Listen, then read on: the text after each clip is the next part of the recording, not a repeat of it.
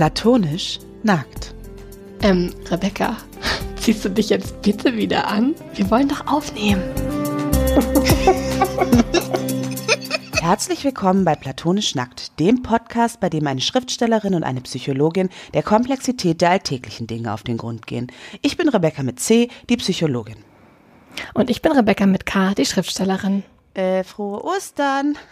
Ja, frohe Ostern an alle. Genau. Stimmt, wenn die Folge rauskommt, ist ja gerade Ostermontag. Genau, und jetzt ist schon Karfreitag. Wir nehmen nämlich Ja. heute Freitag auf, weil äh, Rebecca ist ostermäßig völligst verplant. Das äh, ist wahr, ja. Aber heute am Karfreitag sieht's noch ganz gut aus. Naja, ganz gut. Du hast jetzt hier eine Bis um elf. kleine Lücke, in die wir diesen Podcast quetschen und dann galoppierst du los. Nehme ich mal Das an. stimmt. So Ja. stelle ich es mir vor. Apropos galoppieren. Ähm, also liegt's an mir oder was ist eigentlich mit diesem Jahr los? Ich wollte das mal fragen. Ähm. Ich habe das Gefühl, das geht so schnell, es ist so voll. Ich kann es nicht fassen, dass schon April ist. Ähm, ich habe das Gefühl, Okay. ich sehe keine Leute mehr und irgendwie alle, mit denen ich spreche, sagen das Gleiche. Also ich muss sagen, bei mir ist auch sehr voll.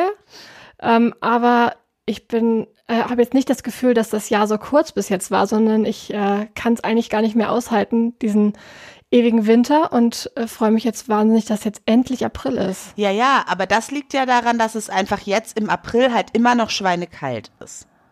Ja, aber auch so das Jahr kam, also mir kam das jetzt nicht äh, so kurz vor. Mika, also nicht per Aber- se kurz, aber halt schnell. Ich habe das Gefühl, es ist so viel. Hm. Ich komme irgendwie zu gar, also es ist schon unheimlich viel passiert und gleichzeitig komme ich aber zu gar nichts. Also zu gar nichts, also ich weiß auch nicht, ist ein ganz komisches Gefühl. Ja, das klingt auf jeden Fall nach sehr viel Stress bei dir. Ja, das auch. Und also wie gesagt, ne, wir sind ja jetzt nun letzte, äh, vor zwei Wochen sind wir äh, in den Thüringer Wald gefahren, weil wir uns halt schon monatelang eigentlich überhaupt nicht mehr getroffen haben. Dann haben wir letztes Wochenende versucht, Termine zu finden, wo wir Zeit haben. Das ist irgendwie auch nur so semi geglückt. Ähm, ich habe gestern mit meiner Schwester telefoniert, das erste Mal in diesem Jahr. Wow. Wir haben, Okay. glaube ich, äh, ja, wir haben uns Weihnachten gesehen und seitdem eigentlich nicht mehr miteinander so richtig Kontakt gehabt. Ich hatte jetzt noch mal mit einer Freundin irgendwie geschrieben und der einfach nochmal gesagt, hier so, sorry, irgendwie, ich krieg's gerade nicht hin, mich zu melden. Ja, Ähm, und sie so, ja, ist bei mir auch so. Also ich finde es schon irgendwie wild. ja, ja, das stimmt. Irgendwie sozial ist es gerade dann irgendwie schwierig, wenn man so viel zu tun hat und in der dunklen Jahreszeit irgendwie ist es dann nicht so einfach. Und ich habe mich gefragt, ob das sowas in Anführungsstrichen postpandemisches ist. Also, dass sich das so anfühlt, weil jetzt davor die zwei Jahre einfach nichts war. Hm, das stimmt. Also da haben ja, wir uns stimmt, auch nicht gesehen oder also nicht so viel gesehen, aber irgendwie sowas wie, keine Ahnung, dass ich also unseren Einfahrtskaffee oder so, ähm, Und auch unsere Skype-Runden, wir hatten ja so regelmäßige Skype-Runden mit den Freundinnen, das haben wir ja trotzdem auch regelmäßig gemacht. Genau, das haben wir alles regelmäßig gemacht und es war halt irgendwie alle sozusagen Pläne, die man irgendwie hatte, die sind ja am Ende eh ins Wasser gefallen. Und jetzt ist es halt so Pläne, die man macht, die also die also jetzt passieren irgendwie wieder Sachen.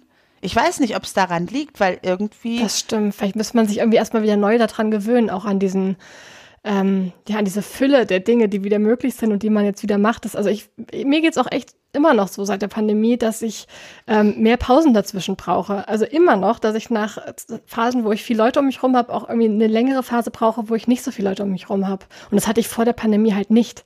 Und es ist immer noch nicht weg. Also ich warte jetzt darauf, dass das wieder weggeht. Ja gut, vielleicht ist es jetzt aber auch, also vielleicht bist du auch einfach bin mehr in Kontakt ich. mit deinen Bedürfnissen und gehst nicht mehr die Ja, ganze Zeit so über ja, deine okay. Grenzen. Vielleicht ist es jetzt Vielleicht hat mich das die Pandemie gelehrt. Vielleicht hat dich das die Pandemie gelehrt.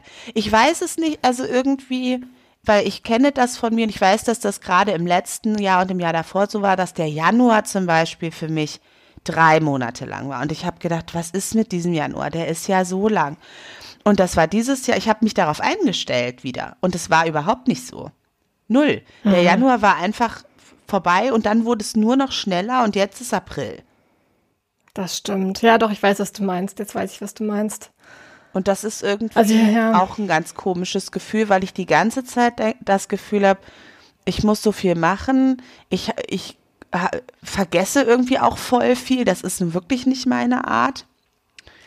Äh, Ja, und wie gesagt, also sozial bleibt, also ich habe das Glück, dass ich meine KollegInnen gerne mag, weil das ist gerade so das Maximum eigentlich an Sozialkontakten. Oh Gott, ja. So richtig. Ja, und wir haben halt einen Total gut, dass du Podcast, ne? KollegInnen hast. Ja, und ich bin auch froh über diesen Podcast, weil dadurch haben wir wenigstens alle zwei Wochen auf jeden Fall Kontakt. Ja, wir reden miteinander im Podcast und unsere Freundinnen kriegen auch ein bisschen was mit. Das hören wir ja immer mal wieder. So, ja, ja, habe ich gehört, habt ihr im Podcast drüber geredet. Ähm, aber ansonsten. Ja, manchmal ist es dann, manchmal ist es dann schlecht, dass man sich gar nicht mehr unterhält, weil ähm, das haben die Leute dann eh im Podcast gehört, ne? Wir müssen, vielleicht müssen wir so äh, immer mal so einbauen, dass es irgendwelche Geheimnisse im Dunkeln gibt, die man dann nochmal direkt erfragen muss. ja, also ich habe auf jeden Fall Exclusive Content, den ich nur für meine äh, Close Friends. bisschen Äh, Werbung mit, äh, für deine Freu für die Freundschaft mit dir machen. ja, du nicht? Also hast du nicht? Doch, natürlich. Ganz, ganz Also viele Dinge, ja, ja. ruft mich an. Es gibt auch noch privat was zu erzählen. Wenn ihr meine Nummer habt, könnt ihr mich gerne anrufen. Und alle anderen können auch eine Mail Oh, bitte schreiben. ruft mich nicht an, ey. Ich, also, Ich finde es auch wirklich ganz, also das muss ich noch kurz sagen. Ich finde es so seltsam, wenn man plötzlich einen Anruf hat von jemandem, ohne dass das vorher abgesprochen ist. ja, also dann habe ich schon auch immer das geht Gefühl, einfach nicht ist mehr. was. Gestern habe Ja, ich dann halt, denk, hat man sofort Alarm im Kopf. gestern habe ich eine Freundin dann einfach mal angerufen, weil ich war ein bisschen angetrunken und dachte, ach komm, ich habe gerade nichts zu tun. Ähm, aber sie ist nicht rangegangen. Das war, also damit hatte ich dann Die hat schon. wahrscheinlich auch gedacht, ach du Scheiße, was ist denn jetzt los? Nein, die hat es, glaube den ich, Anruf nicht, später nicht gesehen hat. gesehen. Und dann habe ich ihr ähm, bei WhatsApp einfach ähm, den Song I Just Called to Say I Love You geschickt. Ähm, Oh. Und dann wusste sie, denke ich, schon Bescheid, dass jetzt nichts Schlimmes ist. Und wir hatten ja vorher auch schon mal kurz drüber geredet. Ich dachte, ich probiere es einfach mal. Aber ähm, ja, Ja, ich glaube, die Zeiten. ich habe dieses Jahr auch vorbei. Geburtstage vergessen. Das ist irgendwie auch alles nicht so mein, normalerweise nicht so meine Art. Oder zumindest, also vergessen oder ähm, halt wirklich nur eine WhatsApp geschrieben und mich so gar nicht mal telefonisch gemeldet, was ich sonst eigentlich schon auch bei engeren FreundInnen mache.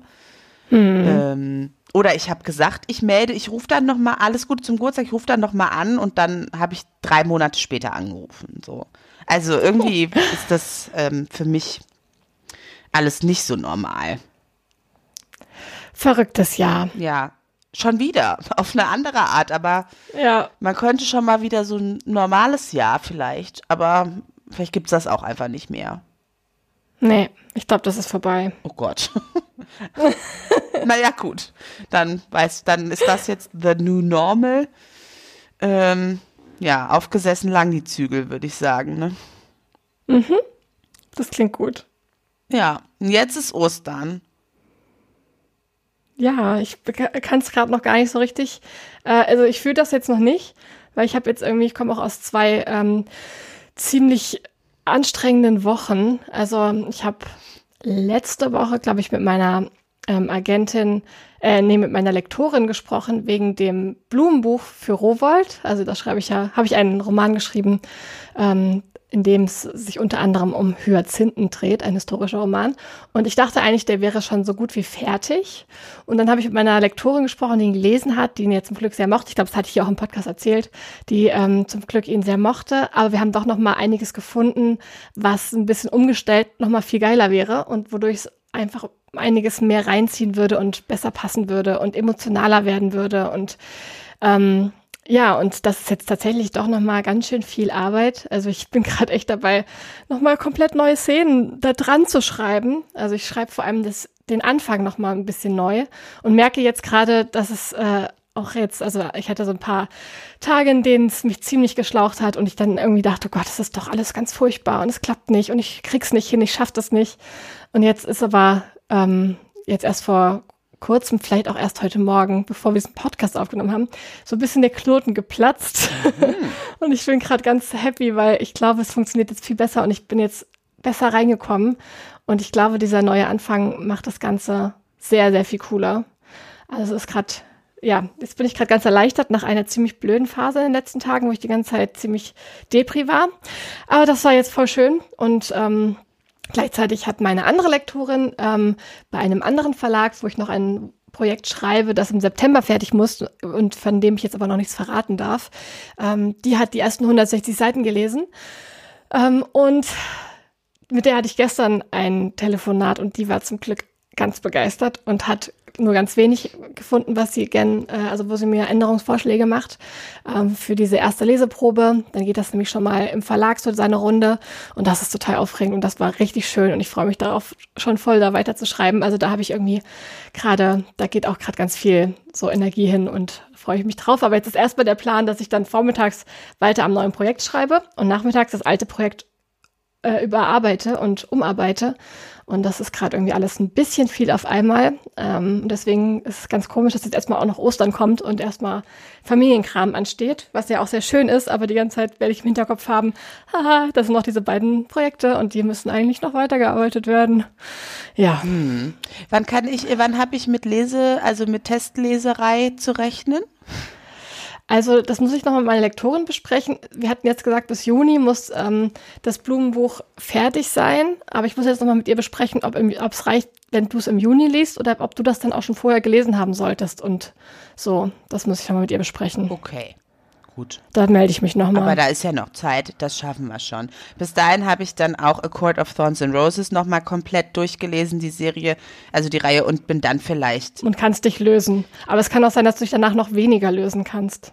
Nee, ich merke schon, dass das zweite Lesen direkt nach dem ersten Lesen weniger, ein wen, also ein wenig, weniger dringlich ist.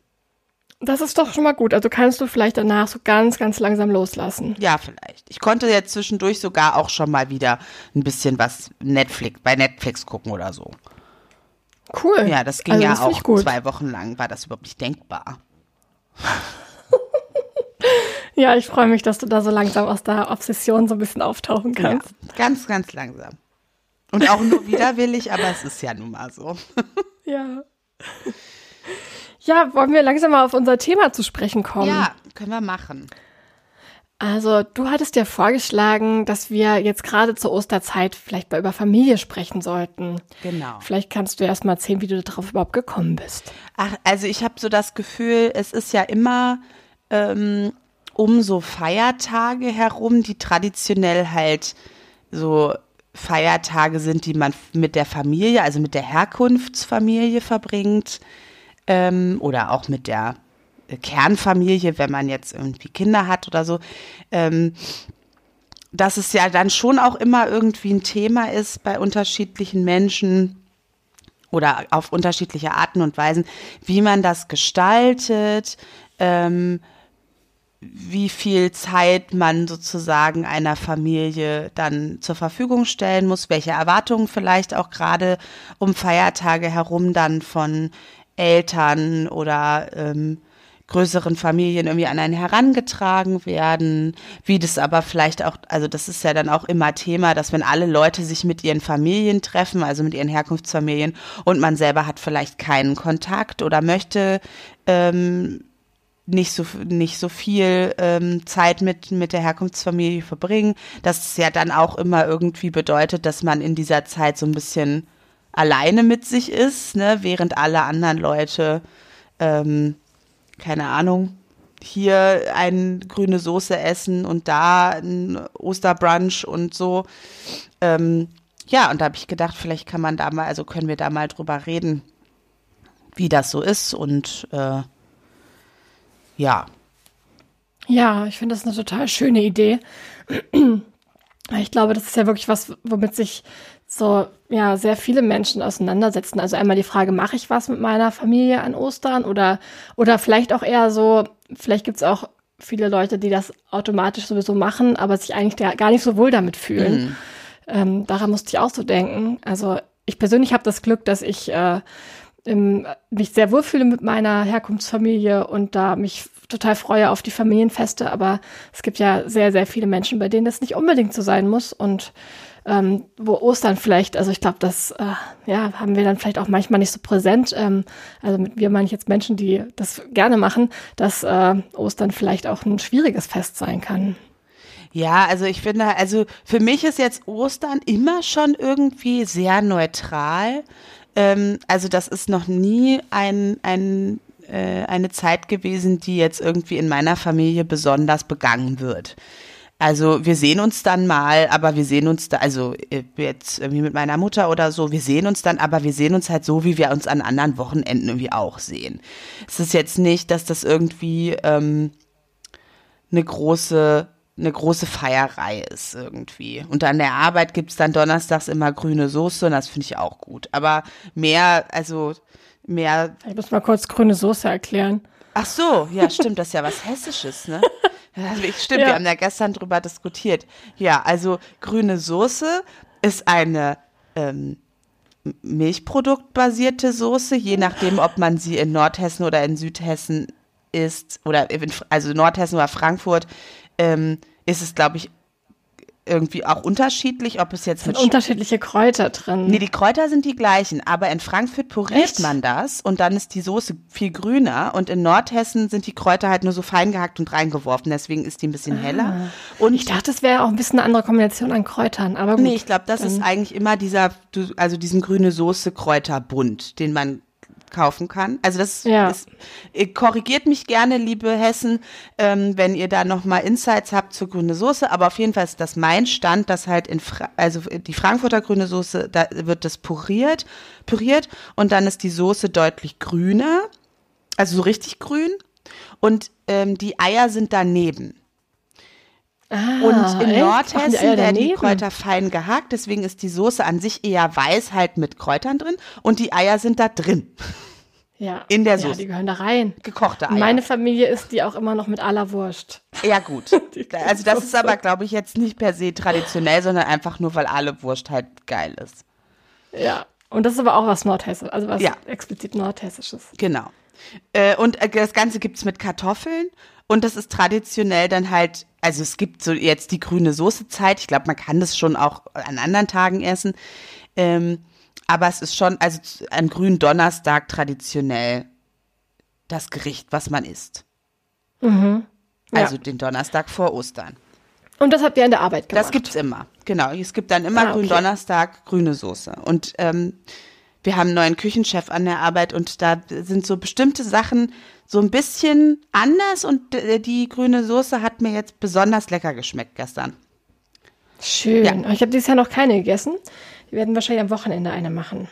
Genau, also das jetzt nochmal so der, der kul kulinarische Schwenk.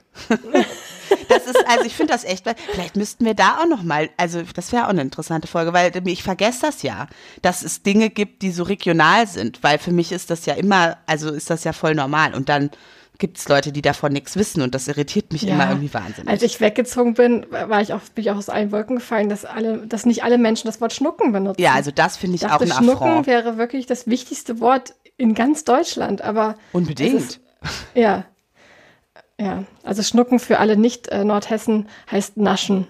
Naschen. Und ich dachte wirklich, das wäre, ja, ist doch ein fürchterliches Wort. Ja. Also wer Naschen sagt, ne? Nee, also nein. Genau, Schnucken, uh, all day, every day. Also einmal ja. so von Wortgebrauch, aber auch von der Aktivität natürlich. Okay, das genau. nur am Rande. Kurzer Exkurs. Heute sind wir auf jeden Fall richtig, richtig strukturiert unterwegs. Ja. Merkst schon. Aber ist ja auch eine Feiertagsfolge. Man möge es uns verzeihen. Genau. Ja, genau. Also in meiner Familie ist das Ostern nicht so ein Big Deal.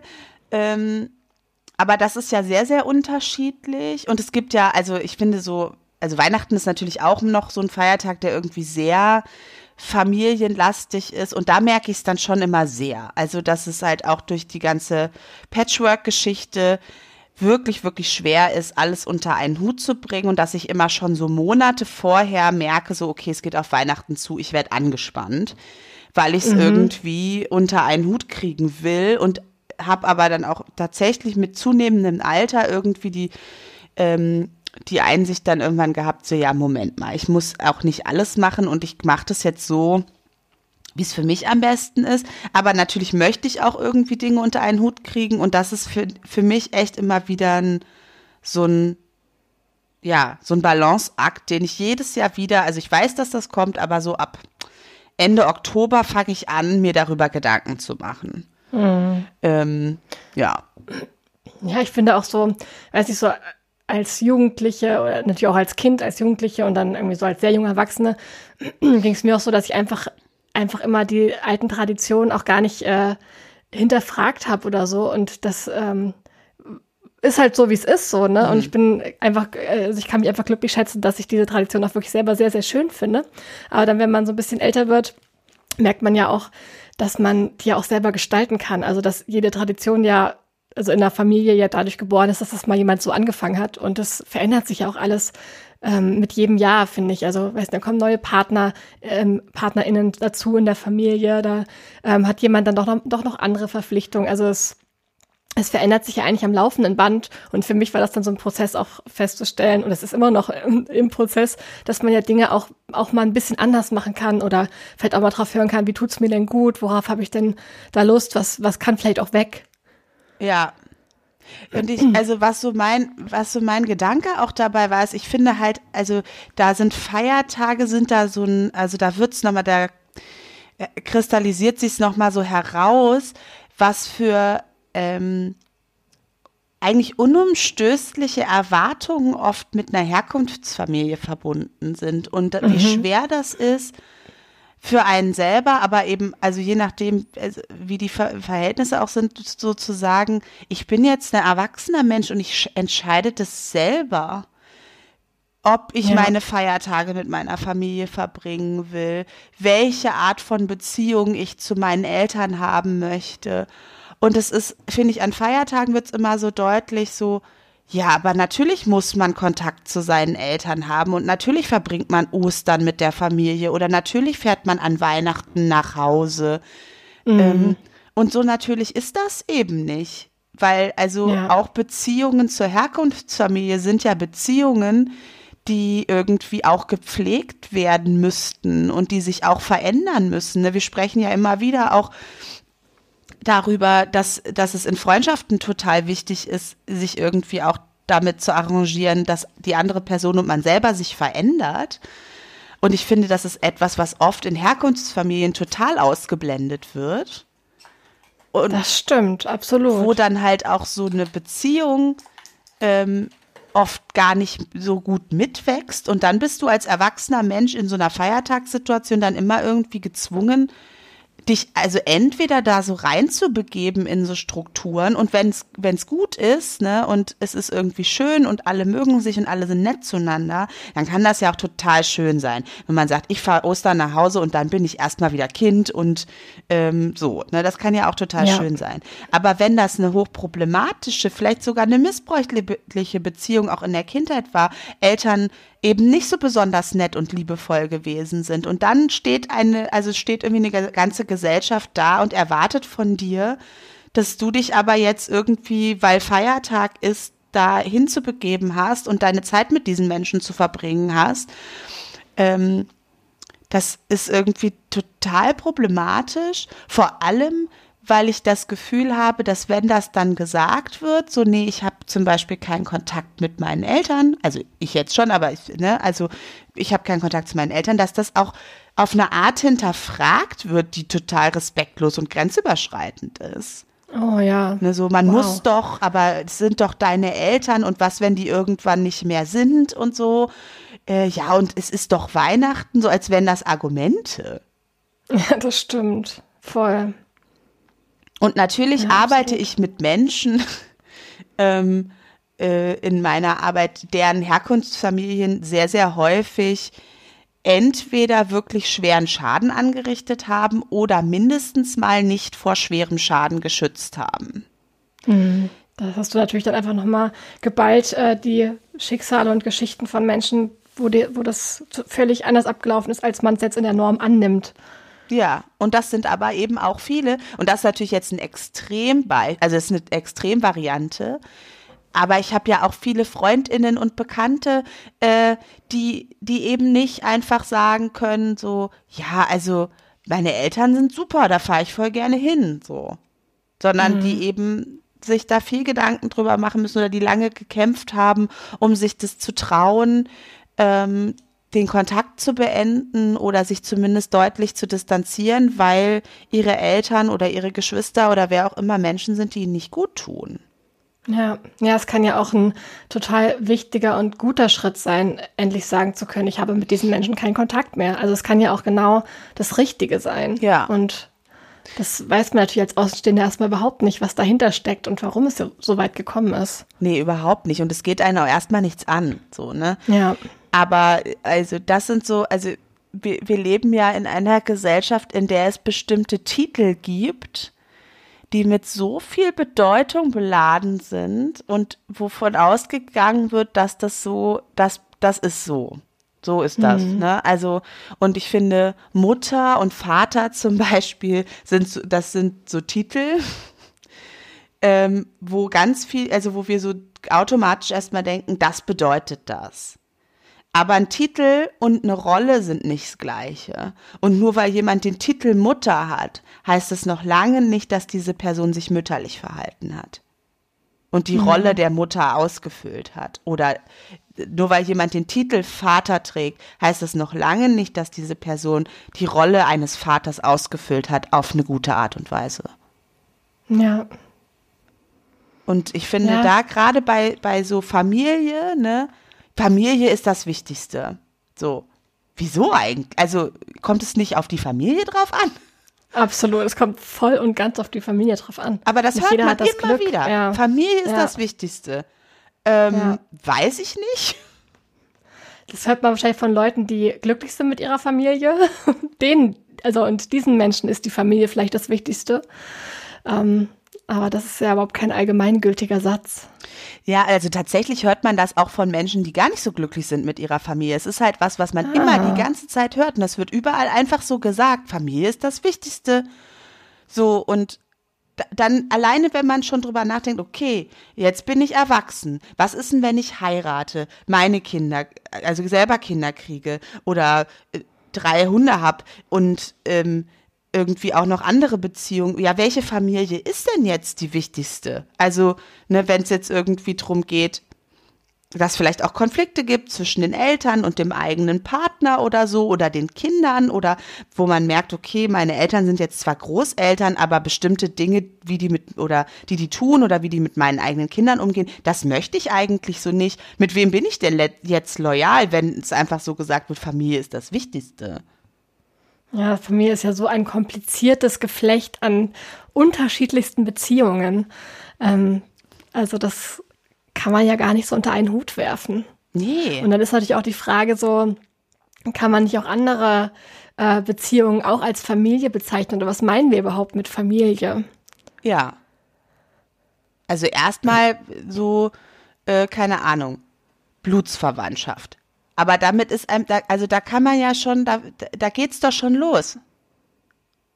Was ist denn? Muss ja auch gar nicht Blutsverwandtschaft sein. Eine Familie ist ja auch, äh, weiß nicht, auch mit Adoption oder mit zuge also mit angeheiratet oder keine Ahnung. Es ist ja nicht, ähm, also zum Beispiel der Ehemann ist ja auch Familie, aber ist ja nicht blutsverwandt. Ja, ja.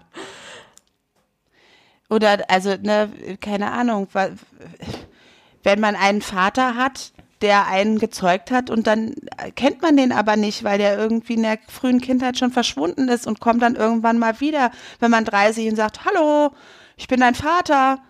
Ja, weiß ich nicht. Also, nee, erstmal sind sie ein fremder Mann. Ja. Und natürlich ja, ist es, also natürlich liegt da eine Bedeutung drin und natürlich beschäftigen wir uns damit und wollen wissen, wo wir herkommen. Und ich sag auch gar nicht, dass es eine leichte, also es ist überhaupt gar keine leichte Sache, sich von seiner Herkunftsfamilie abzuwenden. Das ist oft ein extremer Kampf, egal wie scheiße die war. Egal wie schlecht die Leute mit einem umgegangen sind, es ist ganz oft, und ich erlebe das ja immer wieder, also nicht nur an der Arbeit, aber da natürlich auch besonders, ähm, ja, wie schwer das ist und wie lange das dauert, bis Menschen, die wirklich unter ihrer Familie zu leiden hatten und haben, sagen können, ähm, das mache ich nicht mehr mit und da distanziere ich mich von. Und ganz viele schaffen es nie.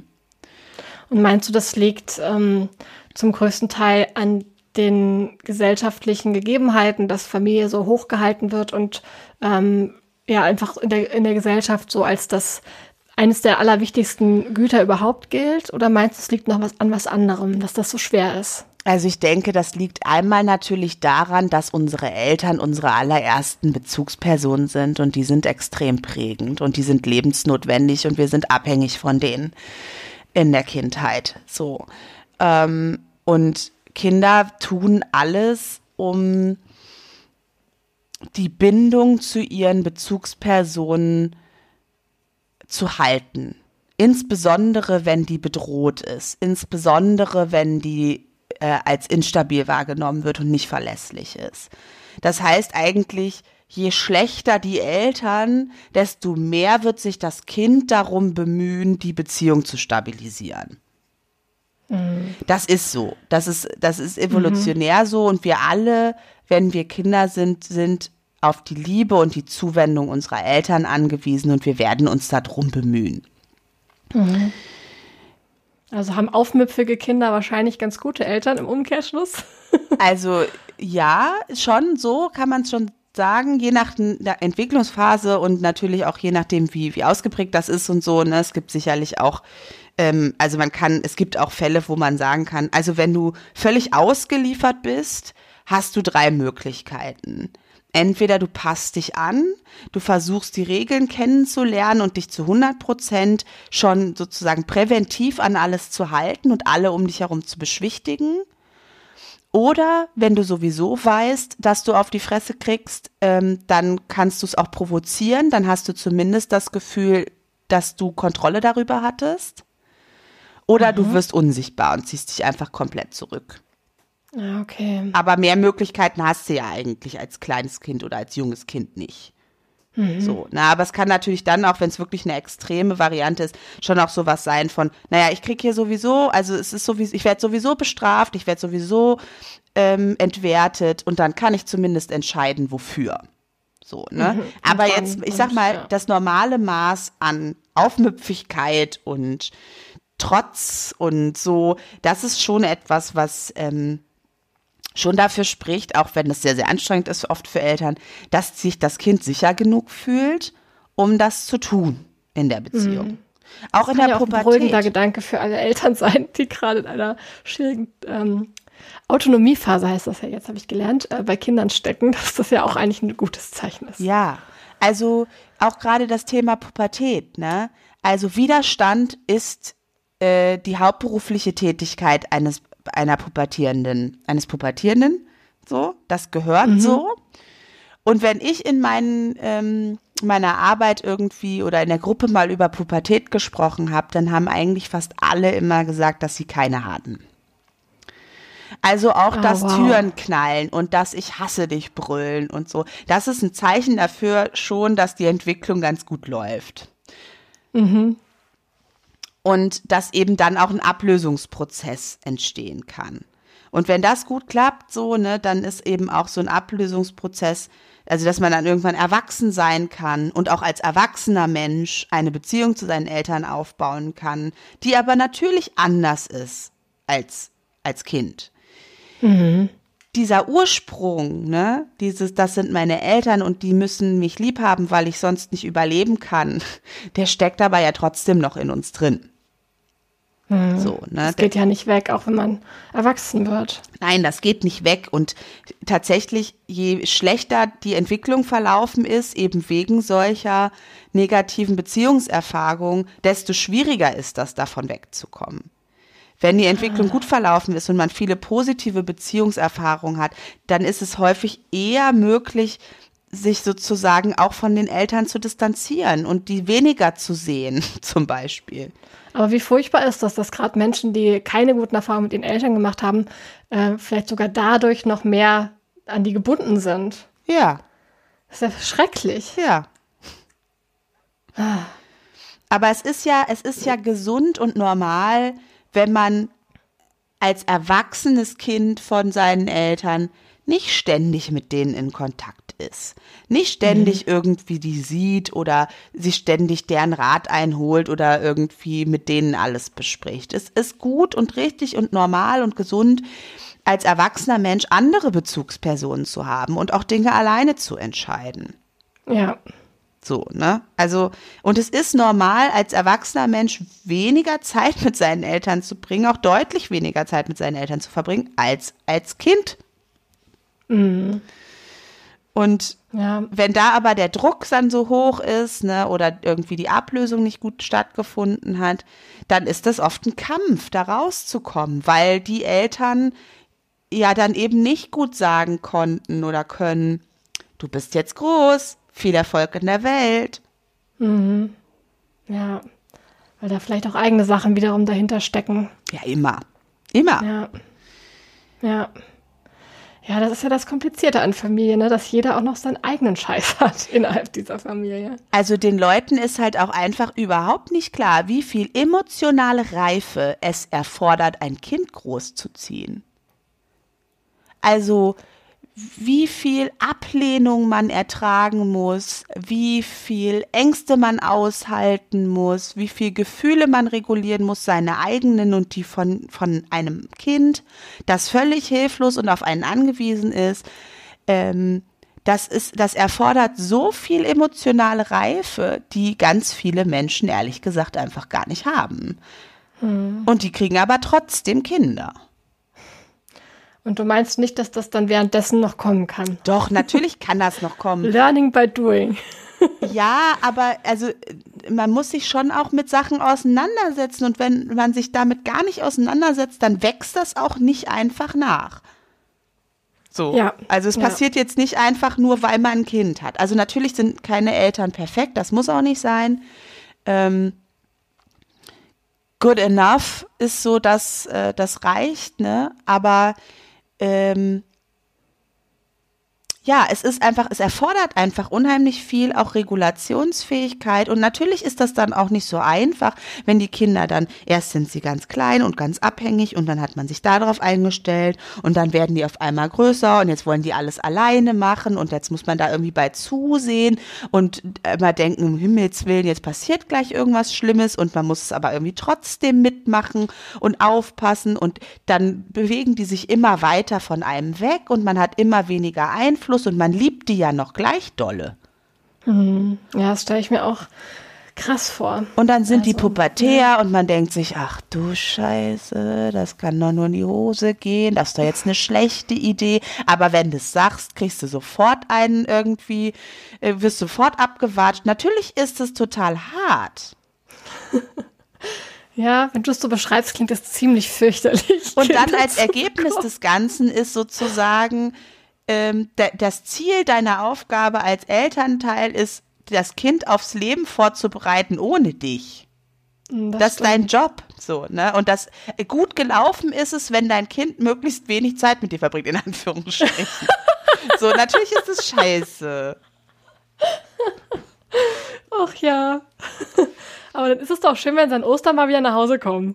Ja, natürlich ist das auch schön und natürlich kann man auch diese Wünsche verstehen. Aber es ist halt, also ne, ich habe da ja jetzt gar keine Lösung für und eigentlich wollte ich da einfach nur mal ein bisschen drüber reden, um das mal einfach mal gesagt zu haben, wie schwierig das ist, ne?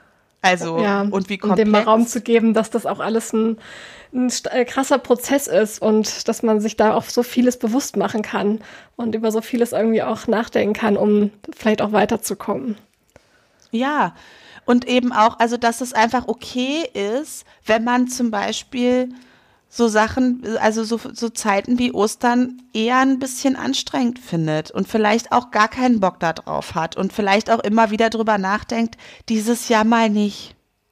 Mhm. Dass das in Ordnung ist, weil wenn, wenn so ein, so ein Gefüge wie so eine Herkunftsfamilie zusammenkommt, oder auch, sagen wir mal, ein Klassentreffen, irgendwie Mittelstufe oder so. Du rutscht in alte Rollen rein. Das ist ganz normal, weil da sind ganz viele Leute, die kannten dich aus einer anderen Zeit, in einer anderen Rolle. Äh, und du kannst dann irgendwie an der Arbeit, also für mich, ne, an der Arbeit bin ich Frau Schild. Und das ist natürlich eine vollkommen andere Rolle, als äh, wenn wir uns jetzt treffen zum Beispiel. Na klar. Und wenn Na wir klar. uns zu zweit treffen, ist es ja auch nochmal eine andere Rolle, als wenn wir uns in einem größeren Freundeskreis treffen und so weiter. Und wenn ich Ja. mit meiner Mutter zusammen bin ähm, oder mit meiner Schwester zusammen bin, dann bin ich auch wieder in einer anderen Rolle. Ne? Ja, und ich finde auch, dass jeder Mensch, der dazukommt, auch irgendwie so ein, das so ein bisschen verändern kann. Also die, das, das Rollengefüge verändert sich ja mit jedem, der dazukommt oder mit jedem, der weggeht. Ähm, das, das ist ja, ich finde, es ist immer so spannend, wie welches filigrane das Gebilde das auch ist. Also egal, ob man jetzt von der Familie oder von der Freundesgruppe spricht, das äh, sind ja so viele Beziehungen, die da so ver miteinander verflochten sind und das und die, ich finde auch die Rolle kann sich ja auch je nach ähm, Zusammensetzung auch immer so ein bisschen ändern und man merkt dann, dass man dann dadurch vielleicht wieder ein bisschen anders drauf ist, dadurch, dass jemand anderes dazu oder weggegangen ist. Ja, also zumindest wenn, auch wenn es irgendwie flexibler ist, ne? Aber es passiert ja auch dann, ähm, also wir kennen das ja von uns auch, dass wenn dann irgendwie äh, Partner ähm, uns das erste Mal zusammen erleben, dass das dann auch erstmal ein Schock ist. Weil wir halt, also wir haben eine bestimmte Dynamik miteinander, die über jetzt über 20 Jahre so entstanden ist. Und da ist immer auch ein bisschen was von uns mit 13 drin und mit Ja, das 15. stimmt. Und natürlich, und, und die, wenn die uns mit, weiß ich nicht, Ende 20 kennengelernt haben und auf einmal erleben die uns in so einem weirden Konglomerat von ähm, weiß ich nicht, unterschiedlichen Selbstzuständen, die wir schon miteinander durch haben und die wir ganz sozusagen ganz äh, nahtlos ineinander verweben können. Ne? Also wir können uns ja als fast, also als ähm, Anfang 30-Jährige begegnen und dann können wir ganz nahtlos kurz mal abrutschen in was 15-Jähriges und äh, das merken wir ja nicht. Also für uns ist das ja sozusagen, es gehört ja alles zu unserer Freundschaft und zu der Rolle, die wir miteinander haben, weil es schon so viel ist. Ja, das stimmt. Ja. Aber für jemanden, der dann von, von außen dazukommt und uns nur als erwachsene Frauen kennt, denkt sich dann vielleicht auch, also das finde ich jetzt hier ein bisschen intens. Nachvollziehbarerweise. Ja. Und wenn die Person uns dann aber zum Beispiel mit unseren Eltern erlebt, ist es ja noch mal ist ja anders. wieder anders. Ja, absolut. Ja, ich glaube, wir müssten auch mal vielleicht mal eine Folge über Persönlichkeit ähm, so in die Richtung machen. Das haben wir noch nicht gemacht, glaube ich, oder? Ich, manchmal weiß ich nicht mehr, was wir gemacht haben. Also wir haben auf jeden Fall in unserem Buch über Persönlichkeit geschrieben, Ja. aber ich glaube, wir haben noch nicht im Podcast drüber gesprochen. Das kann ist ja gut vielleicht auch nochmal ein gutes Thema. Ja, können wir auch machen. Genau. Ja. Aber also, äh, was ich sagen wollte, ist halt, ähm, und wenn de deine Herkunftsfamilie hat dich halt auch in so einer Rolle oft abgespeichert, die halt noch, du bist das Kind. Und deine Eltern sind die Eltern. Und die Eltern sagen dir, was du zu tun hast. Und dann hast du noch Geschwister und mit denen hast du noch irgendwie eine Rolle und da bist du dann vielleicht die, die große Schwester oder die kleine Schwester und das ist ja auch, bedeutet ja auch unterschiedliches, ne, bist du das Nesthäkchen in der Familie. Und das kann total schwierig sein, wenn du zum Beispiel jetzt als die jüngste und die kleine Schwester und die irgendwie in der Familie halt immer nicht so ein bisschen ernst genommen, also nicht so richtig ernst genommen wird oder klein gehalten wird. Du bist beruflich total erfolgreich, machst dein Ding, bist als erwachsene Frau halt äh, überhaupt nicht so und dann fährst du zu Ostern nach Hause und auf einmal reden alle wieder mit dir, als wärst du so ein bisschen weltfremd und so ein bisschen naiv und man müsste dir noch was erklären. Das ist auch schwierig. Das stimmt, das macht einen ja auch wütend. Total.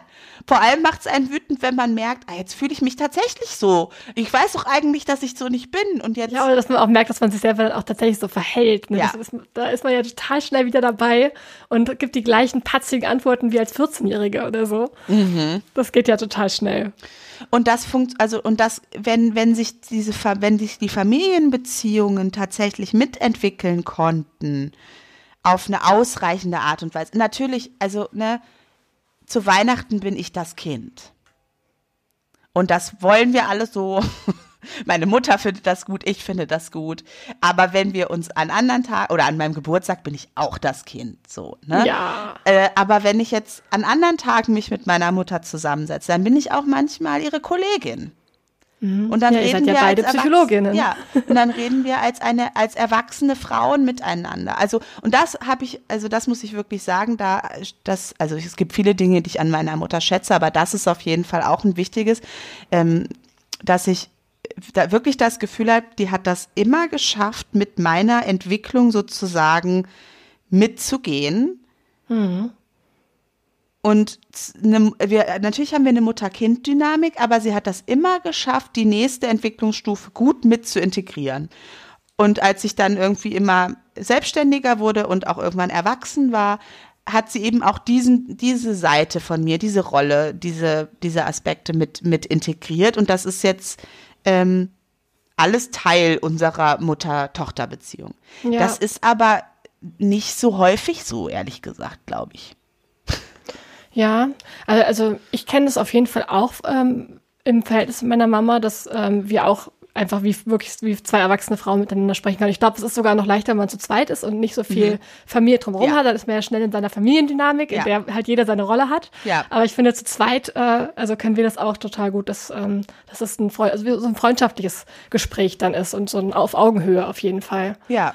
Also das kenne ich auch und ich glaube, also ich, das finde ich halt total schön, wenn das, wenn das so funktioniert, wenn man so mit seinen verschiedenen Elternteilen ähm, halt auch so eine Beziehung pflegen kann. Und ich glaube, das kann ja auch nebenher sein, auch wenn man an Feiertagen wieder in die Kinderrolle schlüpft und das vielleicht auch mal ganz schön findet und nicht so anstrengend, sondern irgendwie auch mal erholsam. Ähm, oder ne, das, das kann ja auch, es kann ja auch vieles nebenher geben. Ja. Das eine muss ja das andere nicht unbedingt ausschließen. Aber was du gerade gesagt hast, ne, zu zweit ist es noch mal leichter, ähm, neue, also so eine neue Dynamik vielleicht auch auszuhandeln, auch unter Geschwistern zum Beispiel, ne? Aber wenn dann wirklich die groß, also die, die, die, die, ja, größere Familie dazukommt, wo, wo es einfach viel komplexer wird und jeder zu jedem ja auch irgendwie nochmal eine Beziehung hat, dann rutscht man viel schneller in so alte Dynamiken rein. Und das macht natürlich dann auch so Feiertage total kompliziert, ne? Weil ja, stimmt, das, ja. was vielleicht bei einem, bei einem entspannten Kaffee zu zweit mit deiner Mutter gut funktioniert, verändert sich vielleicht aber, wenn, wenn dann deine kleine Schwester dabei ist. Und da, dein Vater.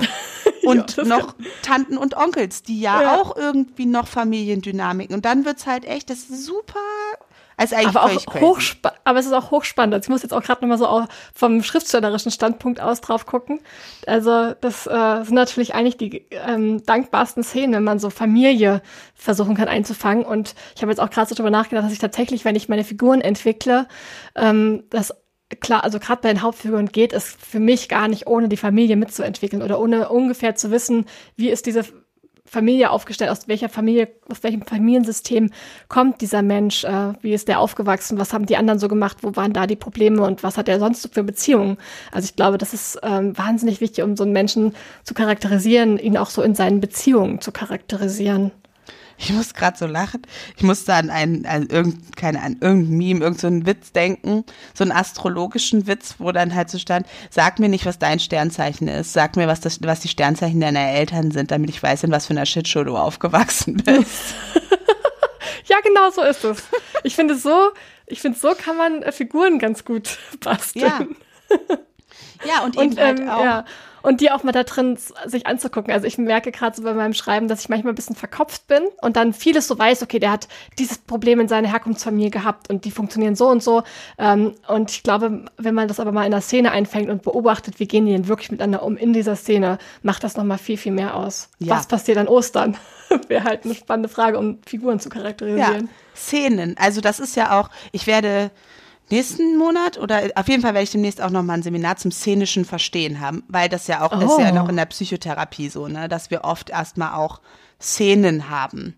Also es wird ja was. Kannst du das mal erklären? Das finde ich ja total spannend. Ähm, was zum Beispiel ganz oft, also was wir oft besprechen, ist so die Eingangsszene. Also wie kommt jemand rein zum allerersten Mal? Ähm, wie ist die mhm. erste Begegnung? Also oft, wir, ähm, ich habe öfter Seminare gehabt, auch so zu Erstinterviews nennt sich das, also zu Erstgesprächen. Das ist Teil ähm, der Ausbildung äh, und die muss man dann auch protokollieren. Und dann wird oft der erste Kontakt, also auch schon ist es telefonisch gewesen, was ist da passiert, wie hat die Person geklungen, ähm, war es per E-Mail, ähm, wie war das, äh, so Sachen ähm, werden dann oft schon einfach kurz zumindest ähm, skizziert. Und dann oft halt die Eingangsszene, also wie kommt die Person rein. Ähm, ähm, keine Ahnung, ist die zu spät oder kommt die überpünktlich? Kommt die in den Raum rein und braucht erstmal irgendwie fünf Minuten, ähm, um irgendwie sich die Jacke auszuziehen, sich irgendwie hinzusetzen? Kommt die rein und fängt sofort an zu reden? Ähm, keine Ahnung, kommt sie zu spät, kommt dann rein, fragt dann noch mal, wo eine Toilette ist und irgendwie solche Sachen mhm. sind halt für für uns in, also, also für einen psychotherapeutischen Blick, zumindest einen psychodynamischen psychotherapeutischen Blick, oft total wichtig. Ah, wow, was, was könnt ihr daraus so ablesen? Das weiß man ja manchmal am Anfang noch nicht, aber ähm, du hast, also man hat ja sofort ein Gefühl. Mhm. Also, und das ist ja, also das ist ja so, ne, die Gegenübertragung, also welche Gefühle habe ich eigentlich im Kontakt mit meiner Patientin, meinen Patienten, was löst das in mir aus? Äh, und das, das ist eben oft nicht das, was gesagt wird, sondern was inszeniert wird und wie mit uns umgegangen wird oder wie auch der Raum sozusagen bespielt wird, ist ja das, was Gefühle erstmal oft macht. Und wo sich dann häufig schon ganz viel abspielt, was man vielleicht so richtig erst dann im weiteren Verlauf versteht, wenn man jetzt zum Beispiel auch biografische Informationen hat oder so oder von der Symptomatik was weiß. Aber ganz oft ist dann auch im Nachhinein wird dann deutlich, dass dieser erste Moment und das, was man da gedacht hat und gefühlt hat und was sich da gezeigt hat, dass sich das später dann auch ähm, nochmal sozusagen bestätigt. Mhm. Und das sind und das immer wieder Szenen. Ne? Also es gibt immer wieder einfach Szenen, wo und das ist das ist einfach was, wo wir ja, was immer auch dazu gehört, wenn wir, wenn wir über Patienten nachdenken und nicht nur die Fakten, die sie uns mitgeben, sondern häufig halt das, okay, was wird hier gerade inszeniert. Ah, wow, das finde ich richtig interessant, ja. Und das ist ja das, was, was du jetzt auch beschreibst, ne? Dass du ja eine Familiendynamik viel besser eigentlich greifen und spürbar machen kannst in einer Szene. Und das kann eine ganz kleine Szene sein. Das kann ja irgendwie, sie sitzen am Frühstückstisch und wie wird miteinander geredet? Worüber wird geredet? Wie sitzt welche Person wo, ne? Wer fragt wie, ob man ihm die Butter reichen kann? Wer kommt zu spät? Wer hat sich um alles gekümmert? So, ne? Das ist ja eine kleine Szene in der aber viel drinsteckt, was du sonst eigentlich seitenweise erstmal aufdröseln müsstest. Voll, voll, absolut.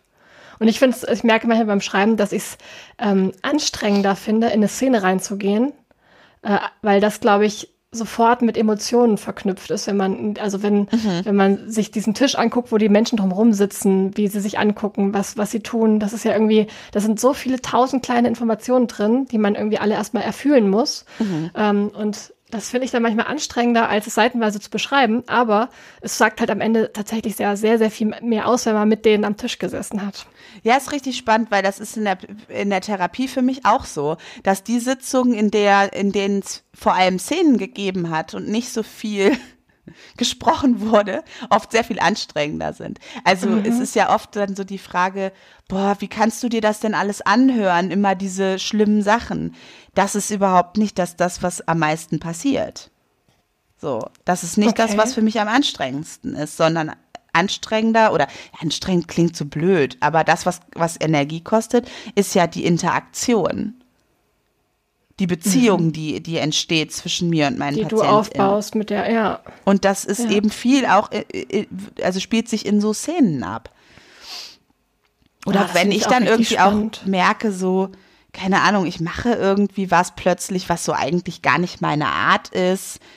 Ähm, ich habe gerade kein gutes Beispiel, aber das sind dann oft so kleine Szenen, wo ich dann hinterher denke, hä, Moment, was denn hier passiert? Also zum Beispiel, ich gehe eigentlich nicht so ähm, auf die äh, Patientenzimmer. Also Ärzte und Pflegepersonal, die machen das schon eher mal, aber ich bin da eigentlich immer sehr zurückhaltend. Mhm. Äh, und auch was so körperliche Berührung und so angeht. Also ähm, das ist ja sowieso auch in mein, gerade in meinem Bereich mit ähm, traumatisierten PatientInnen schwierig und sollte man eh zurückhaltend sein. Aber auch so grundsätzlich ist das ja nicht so ein Hands-on-Beruf in dem ja. Sinne.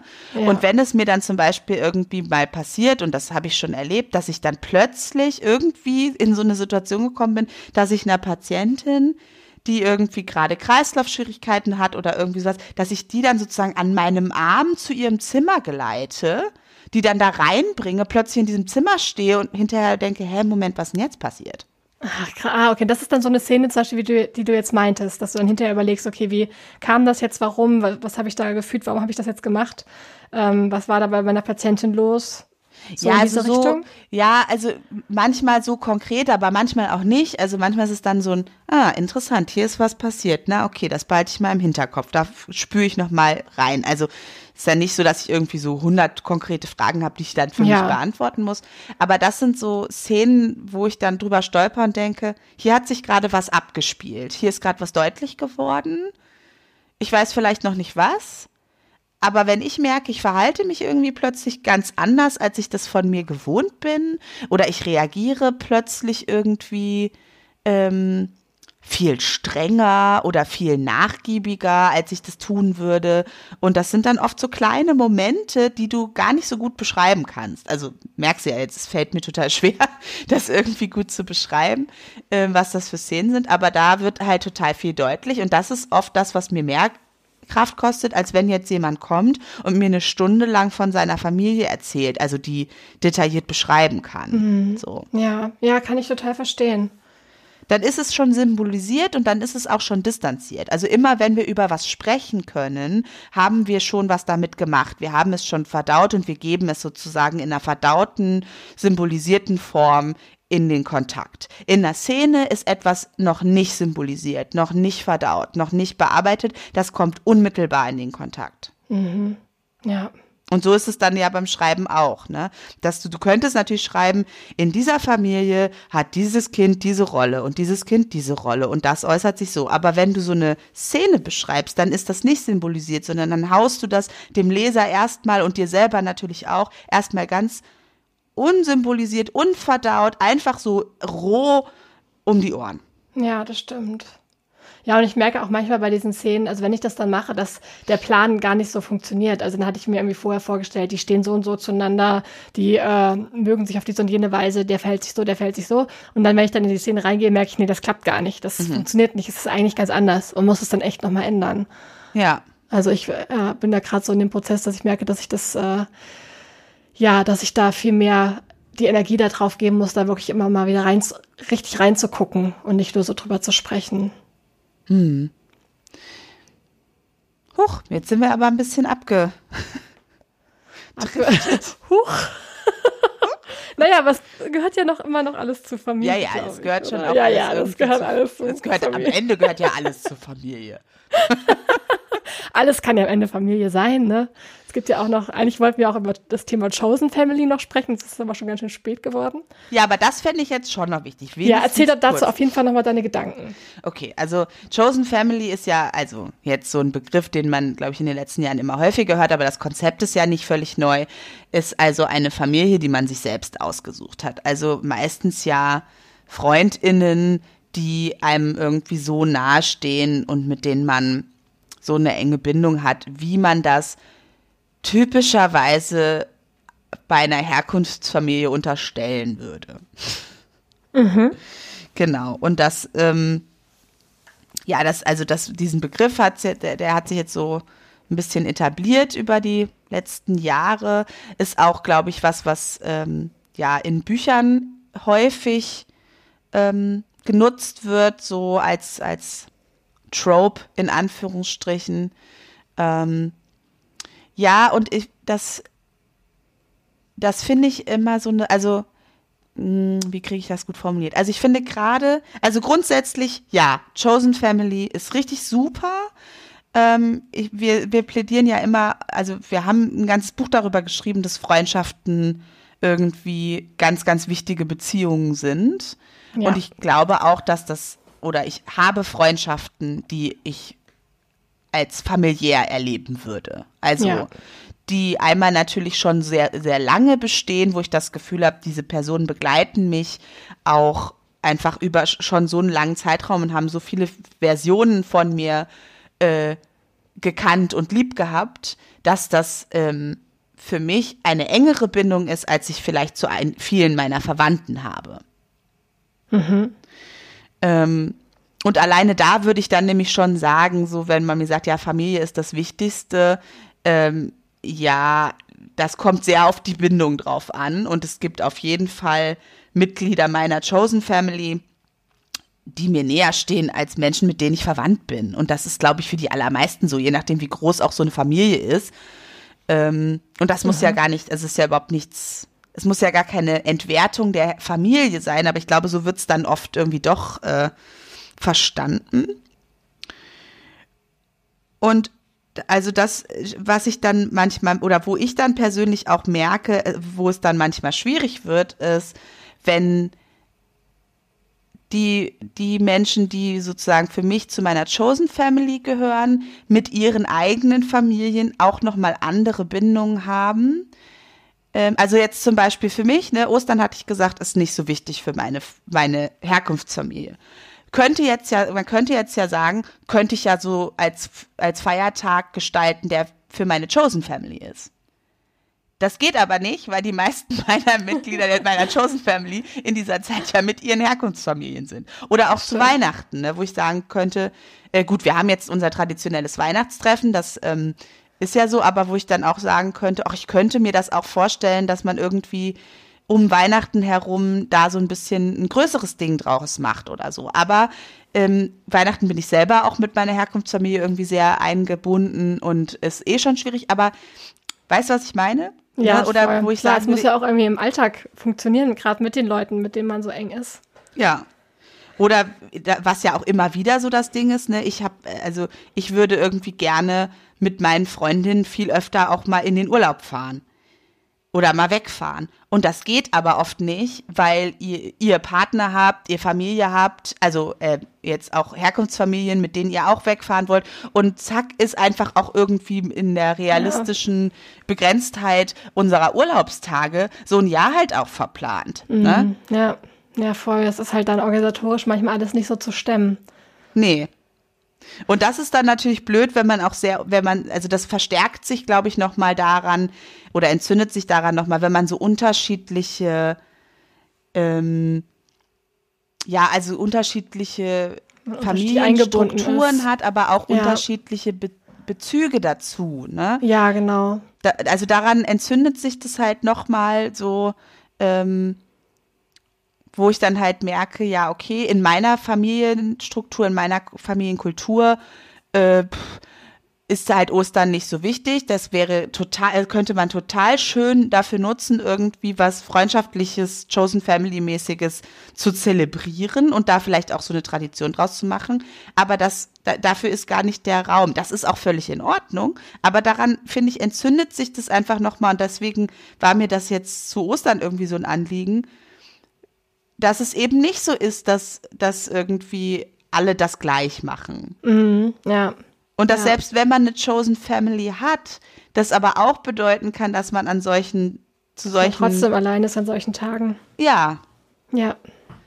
Voll. Und wenn dann irgendwie überall der Content kommt von welch, äh, von Familientreffen und Zusammensein und so, dann ist das natürlich auch schwierig, oder das kann schwierig sein dann für Menschen, die zwar sagen, ja, ich habe eine Chosen Family und ich habe die auch alle furchtbar lieb, aber die haben eben auch noch andere Familienstrukturen, entweder eigene Kernfamilien, also äh, PartnerInnen und Kinder oder größere Herkunftsfamilien und da einfach auch schon langjährig bestehende Traditionen, ähm, so dass ich finde, da wird das dann, also da wird das dann irgendwie spürbar und das kann ja auch mit einer Menge Traurigkeit und Isolation dann verbunden sein, ohne dass das bedeutet, dass man keine Menschen in seinem Leben hat. Ja, total, total.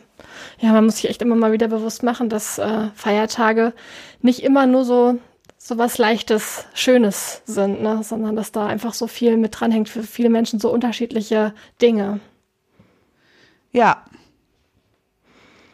das ist so. Ja. Und ja, wie gesagt, mir war es irgendwie, ich hatte gar nicht so ein konkretes Anliegen und jetzt auch gar nicht so, aber ich, mir war es irgendwie, ich habe gedacht, ich will das mal sagen, dass das nicht so, ja, nicht so einfach ist und nicht so one size fits all und ach, wie schön Ostern Familienzeit und ähm, oder Weihnachten Familienzeit oder Geburtstag so, ne? Also das ist ja auch sowas. Unser persönlicher Feiertag, der ja aber auch ganz unterschiedlich, ähm, also wo es ja auch ganz unterschiedlich sein kann, inwieweit jetzt da Familie auch Ansprüche erheben oder ähm, man irgendwie Sachen unter einen Hut kriegen muss oder vielleicht hat man auch einfach nicht so schöne Erfahrungen gemacht mit Geburtstag. Ähm, und dass das irgendwie okay ist, das auch so zu spüren und zu finden und vielleicht sich dann auch dafür zu entscheiden, mal zu sagen, dieses Jahr Ostern bin ich mal raus. Ich buche mal einen Urlaub, ich fahre mal weg oder keine Ahnung, dieses Jahr äh, suche ich mir einen Feiertag aus, ähm, den ich mal mit meinen Freunden irgendwie groß aufziehe und lass dafür aber so einen Familientag mal also hinten runterfallen. Ich glaube, viele, was jetzt immer mal so auftaucht was ich so sehe, ist halt so Friendsgiving, ne? Oder halt einfach Thanksgiving als, als Chosen Family Tag, weil das in unserer, ähm, also bei uns halt in Europa jetzt nicht so ein nicht so eine Familientradition hat, bietet sich das irgendwie ganz nett an, glaube ich. Ähm, oder Halloween ist, glaube ich, auch so was, was man vielleicht dann ein bisschen mehr zelebrieren kann. Aber dass man sich da irgendwie auch mal drüber nachdenken kann, so, warum finde ich, äh, bin ich eigentlich jedes Jahr zu Ostern so schlecht drauf? ja, vielleicht ähm, weniger Zeit mit der Familie verbringen und es wäre schon besser oder so. Voll, das finde ich total die schönen Gedanken. Ich habe ähm, Problem mit dem Internet. Ich habe dich jetzt so noch immer nur mal wieder so ein bisschen verstanden. Ich habe ähm, was total ich glaube, Schlaues gesagt. Ich alles aufgenommen. Ja, es war, ich habe immer wieder so Bruchstücke gedacht, so wow, ich glaube, das ist richtig gut, was sie sagt. Das ist richtig gut. Jetzt höre ich dich auch wieder. Jetzt bist du, glaube ich, wieder da. Okay. Ich mir dann nochmal die gesamte Antwort, äh, die, deine gesamte ähm, Replik später nochmal an, wenn wir es veröffentlicht haben. Aber ich glaube, es war richtig gut. Es war, genau, ich glaube, es war der perfekte Abschluss für die Folge. ja, genau. Sehr gut. Das, ähm, genau, das waren meine Gedanken unter anderem zum Thema Familie. Super, also super komplex und äh, ich ändere da auch, also was, ich ändere auch in meiner eigenen ähm, Familie für mich immer wieder die Meinung, also jetzt nicht grundlegend, aber ich habe mal mehr Lust und mehr Sehnsucht nach irgendwie Familienstrukturen und manchmal äh, denke ich dann so, wenn ich an, an eure Familie, also an deine Familie denke, an deine Herkunftsfamilie, die ich ja jetzt nun auch gut kenne, und an eure Familienfeiern denke ich dann manchmal, ach, wie schön wäre das, und manchmal denke ich, Gott sei Dank nicht, das wäre mir viel zu stressig. Also, ne, das, das ist ja auch gar nicht, dass ich da so völlig klar bin und das ist, muss man auch nicht sein und man darf es auch irgendwie immer wieder neu überlegen und neu entscheiden. Ähm, und man darf aber eben auch vielleicht seine eigenen. Das ist ja auch was, was sich immer wieder verändert. Ja. ja. Also, voll. es ist ja immer im, immer im Wachsen, immer im Prozess, im, in der Veränderung und das ist auch völlig okay. Und äh, irgendwie ist das ja auch was Schönes, dass, da, dass man manche Sachen, die man mag, beibehalten kann. Und wenn man merkt, es ist nicht mehr so passend, dann kann man es ja auch abändern. Genau, und das darf man auch beim Thema Familie. Ja. Bist du schon wieder weg jetzt? Ja, mein Internet ist jetzt schon wieder weg. Ja, so ein bisschen. Ja, okay. ich glaube, wir sollten zum Ende kommen. Ja, ist Nicht, ja jetzt, jetzt auch alles gesagt, denke ich. genau, ich denke auch. Ja, dann ähm, wünschen wir euch so oder so noch einen schönen Montag. ja, und äh, schöne Wie auch immer ihr Ostern gehabt begehen möchtet. Genau. Ähm, und wir hören uns dann und in zwei Wochen. In zwei Wochen. Tschüss. Tschüss.